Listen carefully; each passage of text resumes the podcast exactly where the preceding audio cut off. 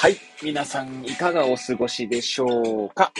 変な髪型をしたポンコツ薬剤師こと町田和俊でございます。というわけでですね、今日も気が、えー気軽にゆるりとおしゃべりしていきたいと思いまーす。収録日時はですね、令和5年1月27日の金曜日。時刻は23時54分を回ったところでございます。はい。えー、いつものようにですけれども、ね、何の話をしようか問題ですね。はい。えー、前々回ですかね、えー、ゲゲゲの鬼太郎を見て思ったことということでですね、ちょっと語ってみましたけれども、まあ最近ですね、うちの娘がゲゲゲの鬼太郎にハマっております。で、まあ4歳なんですけれども、まあ Amazon プライムビデオで、かつ、えー東映、なんだっけ、アニメーションチャンネルでしたかね。はい。まあそれで、月額まあ350円を払って、まあ、ゲゲの鬼太郎をですね、見ておりますけれども、そして第6作目ですね。第6期というんでしょうか。はい。えー、あれです。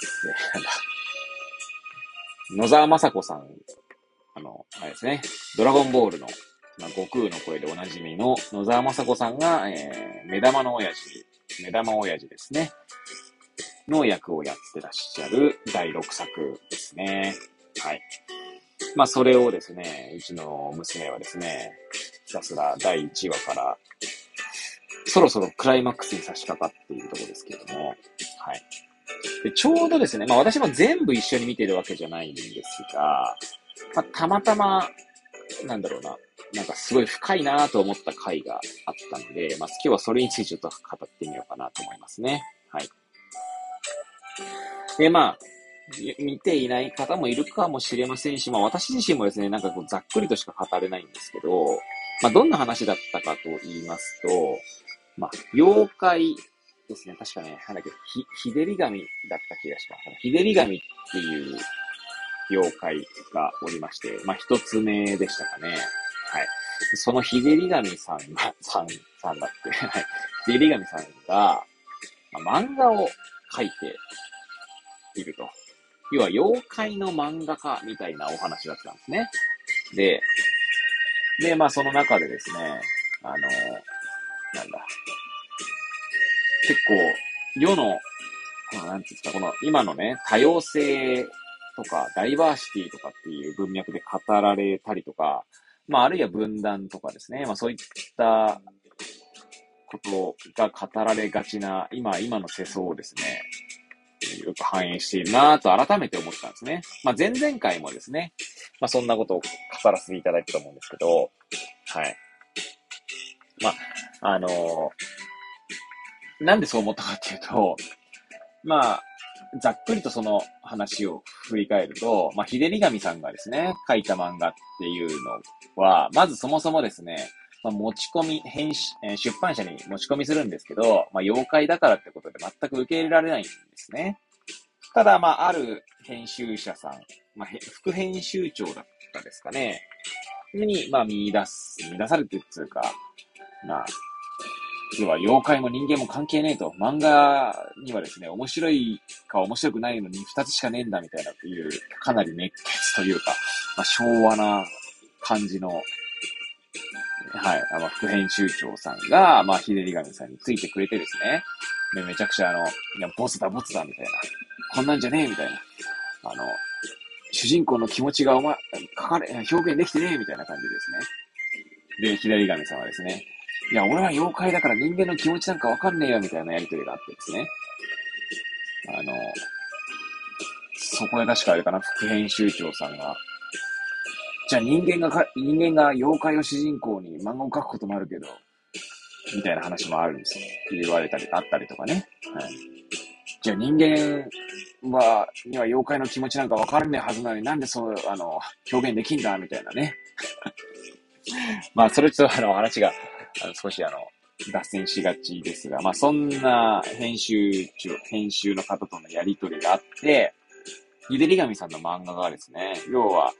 まあ、あの、まあ、ある種売れていくというか、まあ、話題になっていくわけですね。でそしてなんか日本漫画賞みたいなのにノミネートされるんですけど、まあ、あの、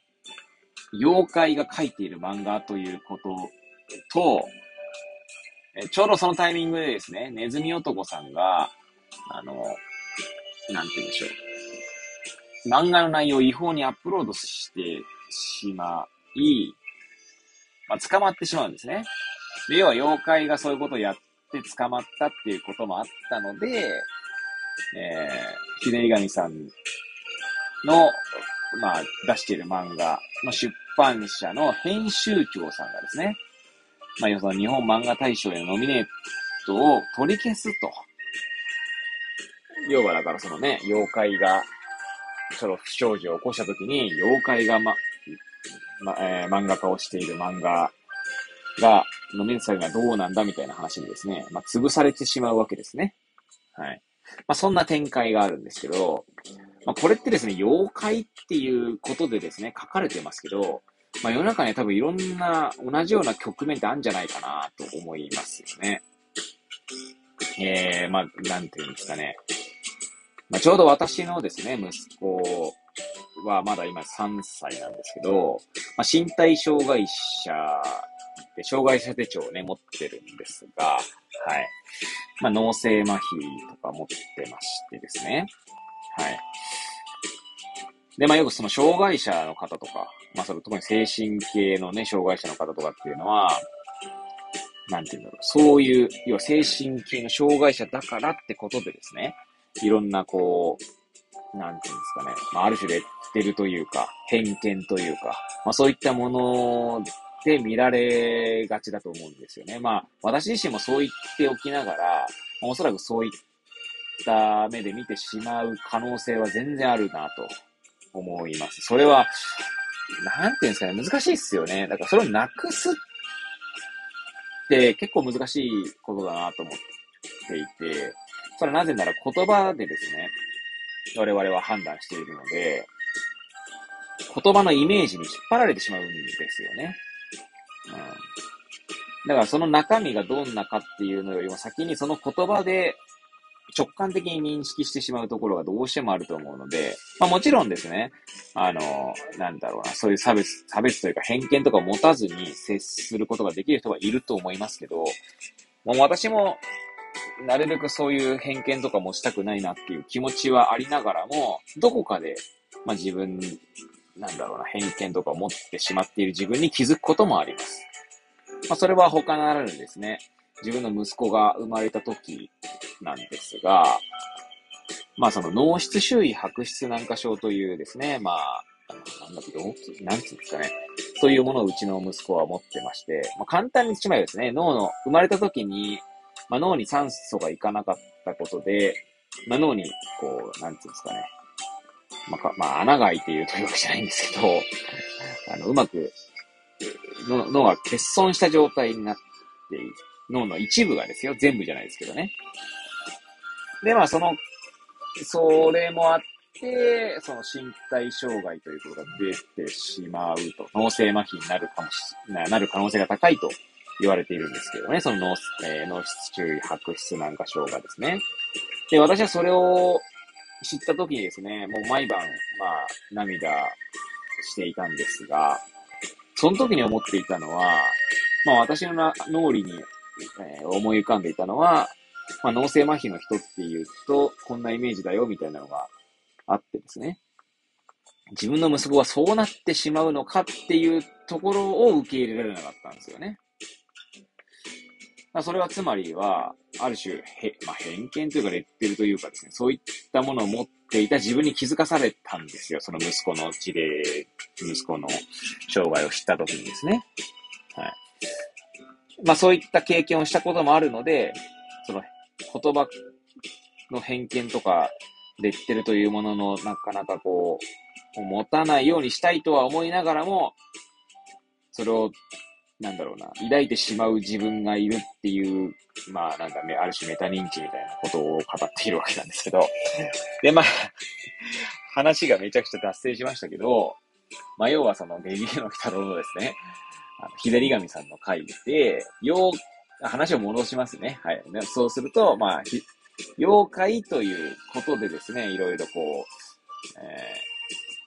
ー、なんだ、事件が起きておりますけど、それを妖怪という言葉をですね、まあ、別の単語に置き換えればですね、まあ、世の中同じような出来事ってのはいっぱいあるんじゃないかなと思いますね。それこそ、まあちょっとね、凄惨な事件でしたけれども、あの、相模原で起きたですね、その障害者施設だったと思いますけれども、ね、そこで起きたですね、まあ悲惨な事件も、まあ、障害者だからっていう理由というか、そういったことでですね、まあ殺人が広、繰り広げられたわけなんですけど、まあそれをね、妖怪だからに変えてしまえばですね、まあ、ゲゲの鬼太郎で語られてると同じような、まあ、構造にはなるわけですよね。はい。まあ、結局何が言いたいかっていうと、まあ、ゲゲの鬼太郎の第6作、まあ、もしかしたら第、今までのも全部そうなのかもしれませんが、その世の世相というか人間社会というか、そういったものを本当によく描いてるんだなぁと、改めて思いますし、まあ、本当大人が見ることでですね、なんかいろいろ気づきが得られるアニメだなと思った次第でございます。はい。ということでですね。えー、またぐだぐだと本当語ってまいりましたけれども、まあ、最後まで お聞きいただいた皆さんにはですね、本当感謝申し上げます。本当ありがとうございます。はい。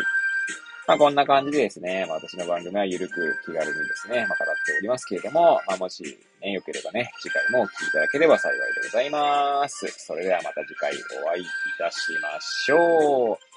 さようなら